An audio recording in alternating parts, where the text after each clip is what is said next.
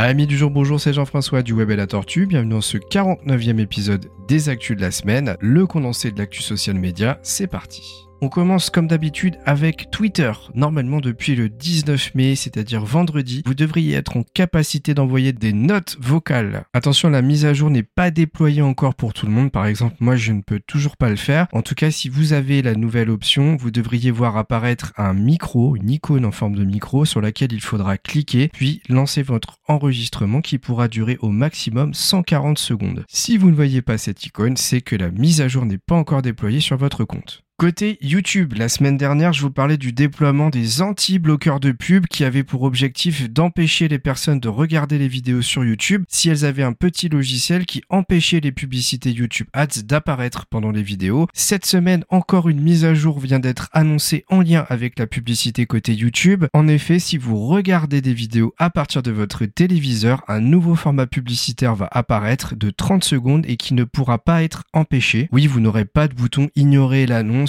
au bout de 3 secondes, ce sera impossible, un petit peu comme les publicités classiques de la télévision justement sur les chaînes habituelles. On passe à TikTok avec des annonces de fonctionnalités qui pourraient être déployées. Attention, ce sont des influenceurs vidéo qui les annoncent. Comme je le dis à chaque fois, rien ne dit qu'elles seront déployées pour de bon. La première serait la possibilité d'appliquer une localisation à TikTok. Ainsi, si votre TikTok concerne un endroit précis, cela permettrait d'attirer plus de personnes qui sont proches de cette localisation. On peut déjà le faire sur Instagram Instagram, par exemple, si je vous dis que vous êtes un restaurant italien et que vous êtes, je sais pas, à Nice, eh bien, vous pouvez injecter une localisation à Nice pour que les personnes proches de chez vous soient géolocalisées par l'application et que le reel Instagram apparaisse plus précisément auprès de ces personnes. Et bien, sur TikTok, cette fonctionnalité pourrait apparaître. Deuxième chose, si vous êtes sur un téléphone Apple, vous pourriez écouter la musique liée au TikTok entièrement en cliquant sur un nouveau bouton jouer la musique complète et vous seriez redirigé vers Apple Music pour écouter la piste audio complète. Côté LinkedIn, deux petits boutons vont faire leur apparition prochainement sur les posts LinkedIn, des boutons d'appel à l'action pour être plus précis, qui s'appelleraient être le premier à commenter, être le premier à réagir. En fait, ce serait pas à vous de créer ces boutons, ce serait des interactions automatiques générées par LinkedIn tant qu'une première interaction ou qu'un premier commentaire n'aurait pas été effectué sur tel ou tel post.